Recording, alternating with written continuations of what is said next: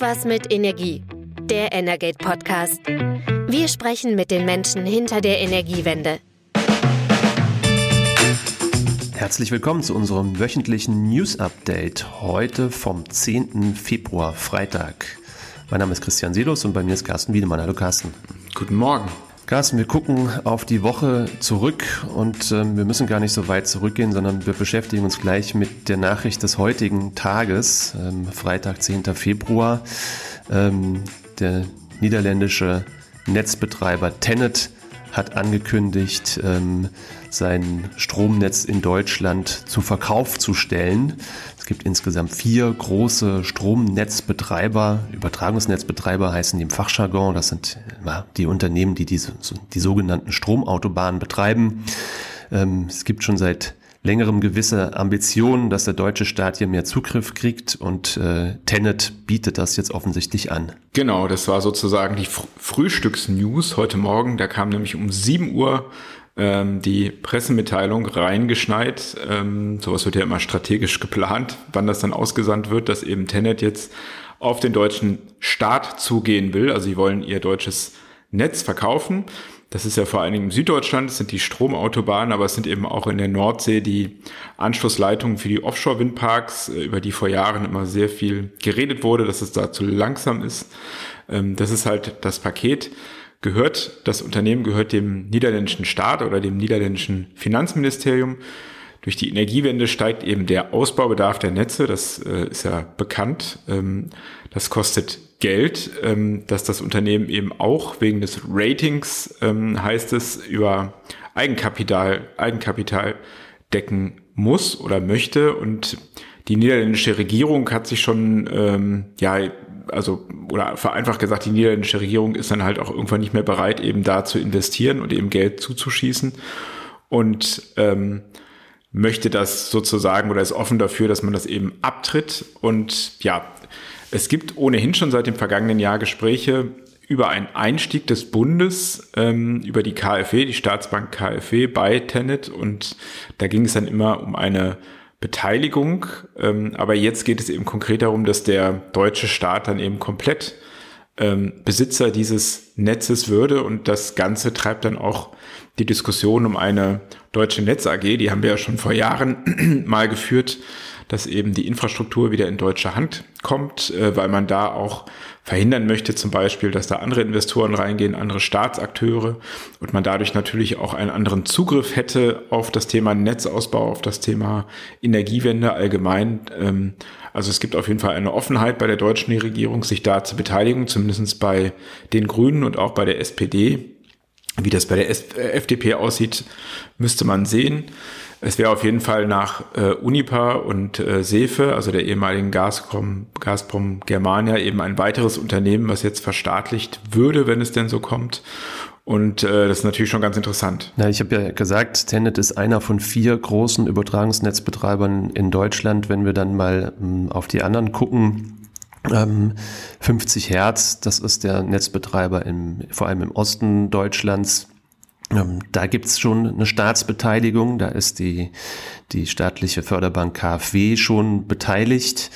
Ähm, dann ähm, haben wir das Transnet BW in Südwestdeutschland, ist im, im Besitz des Landes Baden-Württemberg. Also da gibt's auch im Prinzip schon eine staatliche Struktur dahinter. Und ähm, einzig Amprion im, im Westen Deutschlands ist im Besitz privater Investoren ähm, zu großen Teilen und zu RWE hinter RWE steht auch wiederum ein Beteiligungspaket von Kommunen, aber Amprion ist tatsächlich dann, dann der Übertragungsnetzbetreiber, der noch am ehesten in privatwirtschaftlicher Hand ist. Und ähm, gucken wir nochmal auf das Netzgebiet von Tenet, du hast es ja gerade gesagt, äh, ist von Nord bis Süd ähm, aktiv. Ähm, wenn man sich die Landkarte von Deutschland anguckt, ist das eigentlich genau der mittlere Streifen, ähm, das Netzgebiet von Tenet, der sich einmal von Schleswig-Holstein, also mit den Küsten, Küsten, ähm, vor allem an der Nordsee, aber eben auch ein Stück weit an der Ostsee und dann runterzieht bis nach Bayern, ähm, ist das Netzgebiet von Tenet, also eine große Scheibe. Und Sie haben ja jetzt auch in Ihrer Mitteilung genannt, allein für Deutschland sehen Sie einen Investitionsbedarf von 15 Milliarden Euro in den nächsten Jahren. Ähm, Und in den Niederlanden ist ja auch der Stromnetzausbau erforderlich. Sie sehen dort allein für die Niederlande einen Bedarf auch von 10 Milliarden Euro. Und das ist natürlich ähm, auch eine große Herausforderung, das finanziell zu stemmen. Daher jetzt die Ambition oder die Idee, die Pläne, ähm, den deutschen Teil eben abzugeben an den deutschen Staat. Und du hast es gesagt, das passt natürlich eigentlich momentan sehr gut offensichtlich in den energiepolitischen Zeitgeist, ähm, dass der Staat doch deutlich mehr Zugriff auf, auf das Energiesystem kriegt. Du hast Uniper ja genannt, einst größtes deutsches Energieunternehmen ist mittlerweile komplett in staatlicher Hand. Ähm, die ehemaligen Gazprom Germania Gesellschaften. Und wir haben ja gerade auch in der letzten Folge haben wir auch über die Ambitionen beim Wasserstoffnetz äh, staatlichen Einfluss zu kriegen, haben wir auch gesprochen. Also passt wirklich ziemlich gut in die, in die momentane Lage. Genau, und man muss ja auch sagen, beim Netz ähm, ist es so, es ist ein reguliertes Geschäft, also das wirft ja auch Renditen ab, die über die staatliche Bundesnetzagentur festgelegt werden. Also es ist auch ein Geschäft, was jetzt nicht nur kostet, sondern eben auch dadurch, dass wir ja alle Stromnetzentgelte zahlen, ähm, auf unserer Stromrechnung dann eben auch ja wie ein Zins, also eine Rendite abwirft. Also es ist auch kein äh, jetzt äh, kein, kein Verlustgeschäft, sondern man kann dann ja auch äh, damit sozusagen Geld verdienen. Äh, in vielen Kommunen sind die unteren Netzebenen, äh, die Verteilnetze heißen die ja auch oft in äh, kommunaler Hand, in, in Händen der Stadtwerke oder der Kommunen. Und das ist auch ein Argument, ist dann immer, dass man damit die Energiewende steuert, aber ein anderes handfestes ist eben auch, dass man damit einfach Geld verdienen kann. Ähm, Oft ist ja so, dass die, der Netzbetrieb zum Beispiel dann auch quersubventioniert andere Aktivitäten vor Ort wie äh, Schwimmbäder oder öffentlicher Nahverkehr, die eben oft keine Renditen abwerfen und defizitär sind. Also insofern ist es auch einfach eine ganz lukrative Anlage. Das wissen eben auch andere Staaten und äh, die äh, stielen da eben auch drauf und das würde man eben verhindern, dass beispielsweise ein chinesisches Unternehmen da jetzt einsteigt ähm, oder so äh, sondern man würde sich da eben den Zugriff sichern. Das, diesen Fall gab es ja bei 50 Hertz, dass ein chinesischer staatlicher Netzbetreiber Ambitionen hatte, dort Anteile zu kaufen. Ähm, Verkäufer wäre dann in dem Falle eben auch ein staatlicher Akteur, nämlich aus Belgien mit Elia, der dortige Netzbetreiber gewesen, der auch Anteile einfach abgeben wollte. Eben auch, weil es eben einen sehr hohen Investitionsbedarf gibt. Ich meine, du sagst, man kann damit Geld verdienen, man muss aber auch sehr viel Geld investieren in die Stromnetze und es sind eben vor allem staatliche Akteure, die daran Interesse haben oder ja, langfristige Finanzinvestoren, Versicherungskonzerne ähm, sind zum Beispiel eben bei, bei Amprion beteiligt, weil es keine super hohe Rendite abwirft, dieses regulierte Netzgeschäft, ab, Geschäft, aber eine sehr stabile und eine sehr sichere. Und das passt natürlich dann eben zu solchen langfristigen Investoren, nicht zu denjenigen, die in kurzer Zeit möglichst viel Geld einnehmen wollen. Genau, und eben praktisch ist, wenn man als Staat ähm, sozusagen als äh, Bundesnetzagentur dann auch selber bestimmen kann, wie hoch diese Rendite ist. Gut, also das ist eine Diskussion, die nicht ganz neu ist, die aber jetzt natürlich einfach nochmal einen starken neuen Impuls gekriegt hat. Es wird vermutlich dann auch in diese Richtung ausgehen und dann geht, ja, bleibt es natürlich spannend und fraglich, wie es dann mit den anderen Netzbetreibern weitergeht. Auch Transnet BW ist auf der Suche nach einem neuen Finanzpartner. Ähm, auch da ist nicht ausgemacht, sind das äh, private Investoren oder ist vielleicht da auch der Staat dann am Zuge, wird man sehen und das eben diese, diese Debatte über eine staatliche deutsche Netz AG, die gibt's ja auch schon lange. Sie ist immer wieder verstummt, weil sie auch nicht also nicht aussichtsreich realisierbar war. Aber wenn wir momentan sehen, was im Energiemarkt gerade passiert, durchaus vorstellbar, dass die, dass, dass die ja, Diskussionen zumindest darüber weitergehen. Genau, und wenn wir auf die Netze gucken, ähm, dann geht es ja auch häufig darum, wie, wie diese Netze so ausgestaltet werden können, dass sie fit sind für die Energiewende. Das sind sie in großen Teilen nicht, weil gerade auf den unteren Netzebenen ähm, die Netzbetreiber gar nicht so genau wissen, was da ähm, passiert. Das liegt daran, dass die Netze eben noch sehr undigital sind. Und das soll sich aber in Zukunft ändern, damit man beispielsweise Dinge tun kann, wie äh, wenn sehr viel erneuerbare ins Netz kommen aus Solar- oder Windanlagen, dass dann auch der Verbrauch entsprechend darauf reagieren können. Also dass wir dann in Zukunft irgendwann unsere Elektroautos danach laden, wie erneuerbaren Strom da ist oder unsere Wärmepumpe betreiben. All das, was eben das Energiesystem der Zukunft ist. Ein zentrales Element dabei sind die Smart Meter, intelligente Messsysteme, die also nicht nur den Strom erfassen, sondern wenn sie über ein sogenanntes Gateway verfügen, dann auch in der Lage sind, bestimmte Geräte zu steuern, wenn das gerade opportun ist. Und die gesetzliche Grundlage dafür ist ein Digitalisierungsgesetz, ähm, was es schon seit ein paar Jahren gibt, aber haben wir ja auch schon mal besprochen, das ist bisher alles nicht besonders gut gelaufen. Und deswegen haben wir gestern, weil es jetzt einen neuen Gesetzentwurf gibt, der das alles besser machen soll, ähm, mit ein paar Branchenvertretern in einem Energate Web Talk darüber gesprochen, ob denn jetzt dieser Entwurf, der schon im Namen das Wort Neustart trägt, wirklich ein Neustart ist. Und ja, Chris, wie ist dein Eindruck? Ja, ich glaube, also wir haben gesprochen mit verschiedenen Branchenvertretern von, von Verbänden, äh, mit einem Verbraucherschützer und ähm, mit Unternehmensvertretern. Und irgendwie waren sich zumindest die, die für Verbände und Unternehmen sprechen, schon einig, es, es, es wird zu einer Beschleunigung des ganzen Prozesses kommen durch das neue Gesetz. Ähm, aber so richtig glücklich ist trotzdem niemand mit dem, mit dem Rollout-Pfad. Das ist, glaube ich, so mein Eindruck gewesen. Ähm, weil doch wir jetzt eben weiterhin ein recht starres System haben über bestimmte Größengrenzen. Also die Smart Meter werden in Deutschland nur dann eingebaut, ähm, wenn eine bestimmte Verbrauchsgröße auch erreicht wird. Ähm, da haben wir gestern nur ganz kurz drüber gesprochen, ist dann auch noch so, dass es je nach, ähm, je nach Verbrauchsgröße dann auch noch unterschiedliche Pfade gibt. Und ähm, wenn man es eigentlich mal so hochrechnet, es gibt in Deutschland irgendwie vielleicht rund 50 Millionen Stromzähler. Ähm, das, was als Pflichteinbau jetzt aktuell so vorgesehen ist, ist vielleicht ein Zehntel davon. Ähm, also ein Zehntel soll innerhalb der nächsten zehn Jahre, acht bis zehn Jahre, je nachdem, ähm, wie groß die Verbrauchsstelle ist oder wie viel, wie viel Energie darüber abfließt, soll dann digitalisiert werden. Ähm, heißt zum Beispiel jetzt ganz normal für, wie bei uns zu Hause, eine Familie ähm, kommt gar nicht an so eine Größengrenze ran, ist jetzt gar nicht vorgesehen, dass wir, dass wir da irgendwann mal ähm, vom, vom Netzbetreiber mit einem digitalen Zähler ausgestattet werden. Wir haben jetzt nach dem Gesetz die Möglichkeit zu sagen, wir möchten das aber trotzdem gerne und ähm, ja, also ich bin auch weiterhin nicht so ganz überzeugt. Alle haben gesagt, ja, ähm, das Gesetz ist so, wie es jetzt ist, es ist gut, es beschleunigt den Prozess, ähm, aber irgendwie hat bei mir bleibt trotzdem der Eindruck hängen, dass das Ganze, der Karren ist irgendwie ein bisschen verbockt und ähm, ich gestern auch gesagt, eigentlich gibt es ja eine EU-Vorgabe ähm, an alle europäischen Länder, dass ähm, bis 2020 80 Prozent ähm, der, der, der Messstellen ähm, mit digitaler Gerätschaft ausgestattet sein sollten.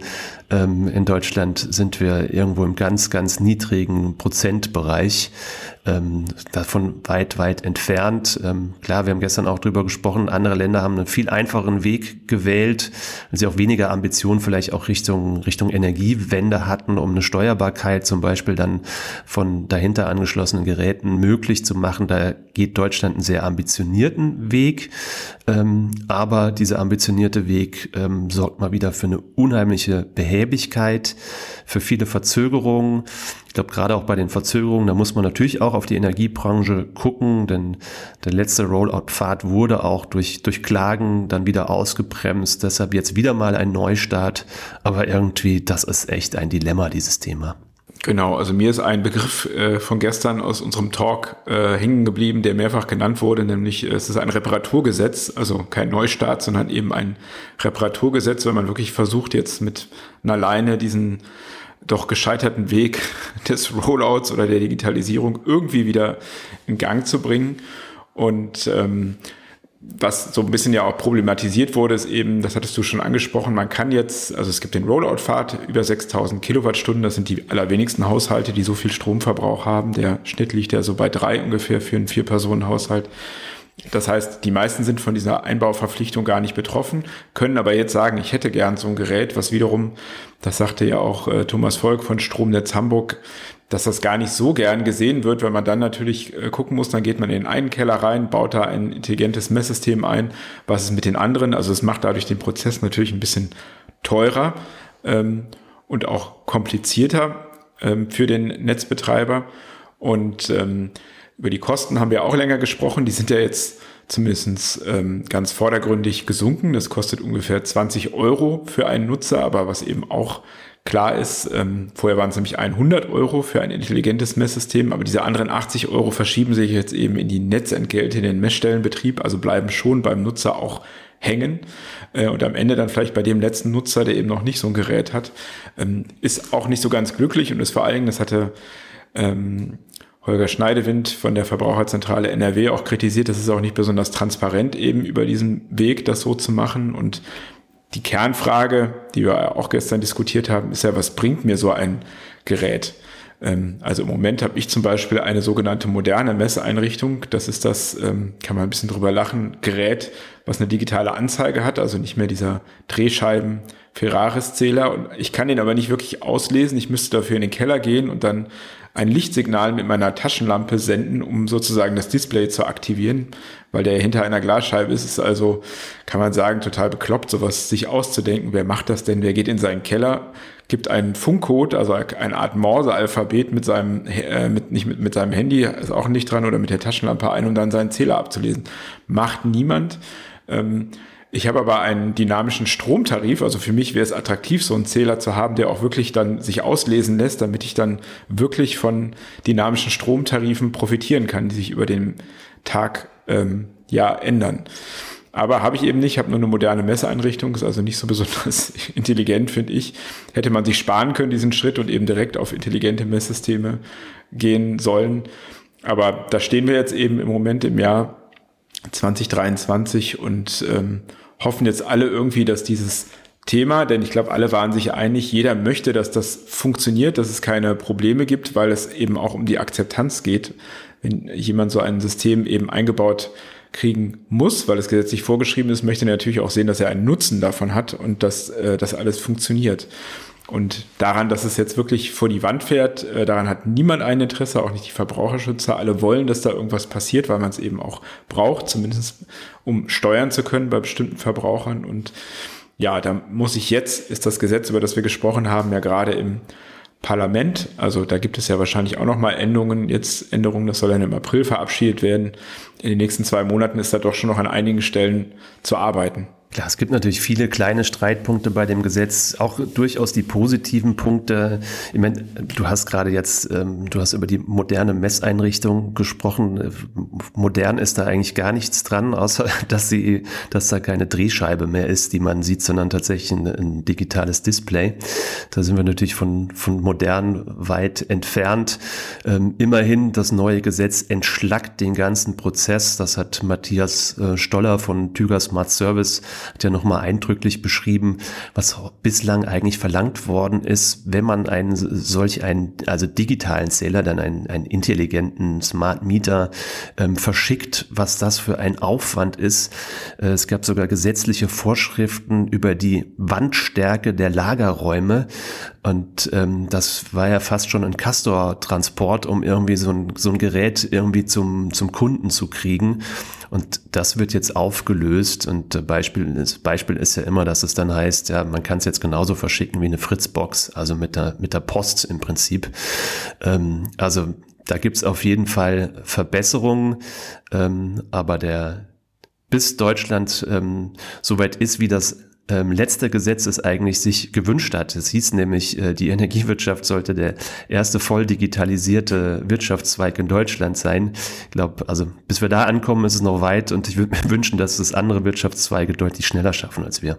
Genau, ähm, das leitet vielleicht ganz gut zu unserem nächsten Thema über. Ähm, die Wirtschaft und wie sie sich in Deutschland und in Europa in, in der Konkurrenz aufstellt ähm, mit äh, den USA und ähm, mit China. Darüber wird ja gerade äh, sehr viel gesprochen. Stichwort ist der Inflation Reduction Act, also dieses ähm, 370 Milliarden Euro schwere in Investitionsprogramm der äh, US-Regierung, was eben äh, die Investitionen in saubere Energien, in Cleantech in den USA anreizt und eben auch ganz klare Vorgaben setzt. Das hat Präsident Joe Biden diese Woche auch nochmal betont an die Wertschöpfungskette, Wertschöpfungskette Also man will beispielsweise, dass nicht nur Autos äh, in den USA hergestellt werden, sondern auch die Batterien. Und wer eben zuliefert, der muss auch in den USA herstellen. Das stellt natürlich viele Unternehmen in Europa vor Probleme und äh, die Bundesregierung, äh, Wirtschaftsminister Habeck ist gerade schwer unterwegs, um äh, da irgendwie was auf den, auf den Weg zu bringen. Ähm, ich durfte ja vergangene Woche mit ihm auch da in dieser Sache unterwegs sein. Wir hatten vorletzte Woche darüber gesprochen, dass wir, dass wir ähm, mit unserer Podcast-Folge einmal aussetzen müssen. Ähm, weil ich äh, in Urlaub fahren durfte. Du durftest auch verreisen, aber du warst mit Bundeswirtschaftsminister Robert Habeck in, in Schweden und genau dort war ja ähm, ja, die Reaktion Europas ähm, auf, ähm, auf dieses massive amerikanische, US-amerikanische Förderprogramm war dort ja Thema. Bundeswirtschaftsminister Habeck stimmt sich momentan mit, mit verschiedenen europäischen Staaten ab, ähm, reist auch in die USA, um auch dort dann nochmal über dieses Thema zu verhandeln. Aber du warst in Schweden dabei. Ähm, was hast du mitgenommen von der Reise? Ja, es war natürlich ein straffes Programm. Ähm, man kann äh, das Thema ganz gut runterbrechen, indem man auf das Beispiel Northvolt ähm, schaut. Also das ist diese ein norwegisch, äh, ein schwedisches Unternehmen, was ähm, eine Batterie Gigafactory errichten will oder Batterie Gigafactories in Europa. Das ist ein europäisches Unternehmen in Schweden gegründet, hat viel Kapital eingesammelt, baut aktuell auch schon eine Gigafactory in Nordschweden, äh, also dort, wo es viel Grünstrom gibt, wo der Strom günstig und stabil zur Verfügung steht. Und eigentlich war geplant, das hatten die vergangenes Frühjahr schon gesagt, in Heide in Schleswig-Holstein, also zufälligerweise auch das Bundesland, wo der Wirtschaftsminister ja herkommt, ähm, auch eine weitere Gigafactory zu errichten, äh, einen mehrstelligen Milliardenbetrag dort äh, zu investieren. 3000 Arbeitsplätze sollen entstehen. Grund für die Standortentscheidung war, dass dort viel Grünstrom zur Verfügung steht, äh, viel Windstrom. In Norddeutschland gibt es ja. Und ähm, wir haben dann die Northvolt Labs, das ist so eine Art Versuchslabor, ein größeres äh, des Unternehmens in der Nähe von Stockholm besucht. Und ähm, Peter Carlson, der CEO, war auch da und ähm, der hat eben sehr deutlich gesagt, dass eigentlich die Entscheidung für Heide schon gefallen war. Und dann kam, das hat er wortwörtlich gesagt, der Inflation Reduction Act. Und der hat eben einiges geändert weil wenn Northvolt Batterien in den US-Markt liefern will, muss es die auch dort herstellen und dort ein Werk aufbauen. Und ähm, das würde heißen, vielleicht, dass man in Heide, also es würde nicht heißen, dass man in Heide gar nicht baut, aber vielleicht nicht als allererstes. Bisher ist da nur eine grüne Wiese mit ein paar Bürocontainern. Aber man könnte natürlich auch dann sagen, na, das machen wir dann eben in ein paar Jahren. Und ähm, äh, Minister Habeck hat mehrfach betont, dass man in, im engen Austausch ist, immer wieder auch per SMS um sozusagen das Unternehmen noch umzustimmen, doch als erstes äh, nach Heide zu gehen. Und da geht es natürlich letztendlich um Geld. Also man kann sagen, Northvolt ist in einer sehr bequemen Position und kann sagen, naja, was gebt ihr mir denn? Ich, in den USA bekomme ich das. Was gebt ihr mir denn? Bisher ist, sind da so, glaube ich, 150 Millionen Euro vorgesehen an Hilfe, aber Habeck hat dann auch betont, naja, es geht auch um Ausbildung und Infrastrukturanbindung und ähnliches, was man anbieten kann. Deswegen war er eben auch da, um nochmal persönlich äh, unter vier Augen mit äh, Peter Carlson zu sprechen. Eine Entscheidung hat er nicht getroffen, also es ist wirklich eine knallharte Verhandlung und daran kann man eben schon sehen, was dieser Inflation Reduction Act bedeutet. Also es ist ganz konkret, sind die Unternehmen, die beidseitig des Atlantiks aktiv sind, eben in einer ganz günstigen Lage. Wenn sie sagen, naja, wenn ihr mir nichts gebt, dann gehe ich eben rüber, da kriege ich das. Ähm, also schwierig muss man sagen. Erhöht ja auch den Druck dann auf die EU-Kommission, dann eine entsprechende Antwort auch zu geben. Daran wird ja auch gearbeitet. Ähm, aber dem dienen natürlich jetzt auch die ganzen Gespräche auf bilateraler Ebene, um sich da natürlich auch zu verständigen und ja, eine gemeinsame europäische Antwort natürlich dann auch auf, ähm, auf die Ambitionen der USA zu geben. Genau, das kann man jetzt auch schon erkennen. Die EU-Kommission hat diese Woche ähm, ist Entwurf bekannt geworden der äh, einer der neuen temporären Beihilfeleitlinien, also ein Update dieser Beihilfeleitlinie, dieser temporären, die gibt es seit dem Angriff äh, Russlands auf die Ukraine. Da wurden, wurde das Beihilferecht schon gelockert, damit sowas wie die Strompreisbremse überhaupt möglich ist. Und jetzt steht eben in diesem neuen Entwurf ganz interessant drin, dass man dezidiert auch zulassen will, dass die Staaten nicht nur Forschung und Entwicklung und sozusagen Markthochlauf fördern, sondern auch die Produktion. Und das ist etwas, was das Bundeswirtschaftsministerium auch immer wieder gefordert hat, jetzt auch auf der Schwedenreise, dass man eben auch zum Beispiel Solarmodulmassenproduktion staatlich mitfinanzieren kann oder die Produktion von Elektrolyseuren oder Windanlagen, weil das eben strategische Zukunftsgüter sind, die ähm, zum immer größeren Anteil zum Beispiel aus China kommen oder dann vielleicht aus den USA und Europa eben dadurch ins Hintertreffen gerät. Und bisher war es eben nicht so möglich, dass der Staat sich da auch in diesem, äh, in diesem Teil der Wertschöpfungskette ähm, engagiert. Das soll sich ändern, zumindest nach dem Willen der EU-Kommission. Schweden, was ja im Moment die Ratspräsidentschaft hat, ist da ein bisschen vorsichtiger. Ähm, es gab auch ein Gespräch mit der schwedischen Wirtschaftsministerin ähm, Ebba Busch und die hat mehrfach betont, ja, es geht jetzt darum, Europa muss seine Wettbewerbsfähigkeit verbessern, aber man merkt schon, also beim Thema Subventionswettlauf und zu viel Staat, ähm, da sind die traditionell eher skeptisch. Die setzen eben wirklich sehr auf den Markt und ähm, letztendlich muss so ein Schritt ja auch dann europäisch abgestimmt werden, so eine Reaktion darauf. Das soll jetzt in den nächsten Monaten passieren, muss es auch, denn die Zeit drängt, das sehen wir ja Beispiel Northvolt. Ähm, aber ob da wirklich dann sozusagen ähm, es dann überall Möglichkeit, äh, die Möglichkeit geben wird, da mit viel Geld reinzugehen, ist fraglich. Ein Thema ist ja auch einfach, dass sich viele Unternehmen wünschen, gar nicht unbedingt Geld zu bekommen, sondern einfach weniger Bürokratie. Also dass über Genehmigungen schneller entschieden wird, dass über Fördergelder auch mal nicht drei Jahre dauert. Also das könnte auch schon ein, ein, äh, ein Push geben. Okay, gut. Carsten, vielen Dank für die Einblicke in diese Woche. Es gab natürlich noch viele weitere Themen. Ähm, ja, aber wir berichten ja tagesaktuell stets und ständig über energetmessenger.de und auch bei den Kollegen in Österreich und der Schweiz. Und ähm, ja, wer den Webtalk verpasst hat, wer sich für das Thema Smart Meter Rollout interessiert, vielleicht auch jetzt erst im Rahmen des Podcasts davon erfahren hat, dass es stattgefunden hat, der kann uns gerne einfach eine Mail schreiben. Es gibt eine Aufzeichnung, die wir dann im Nachgang gerne zur Verfügung stellen können. Carsten, vielen Dank für diese Woche. Wir hören uns an dieser Stelle wieder in der kommenden Woche und bis dahin wünschen wir eine gute Zeit. Alles klar, bis dann. Das war Irgendwas mit Energie, der Energate Podcast. Tägliche Infos zur Energiewende liefern wir auf www.energate-messenger.de.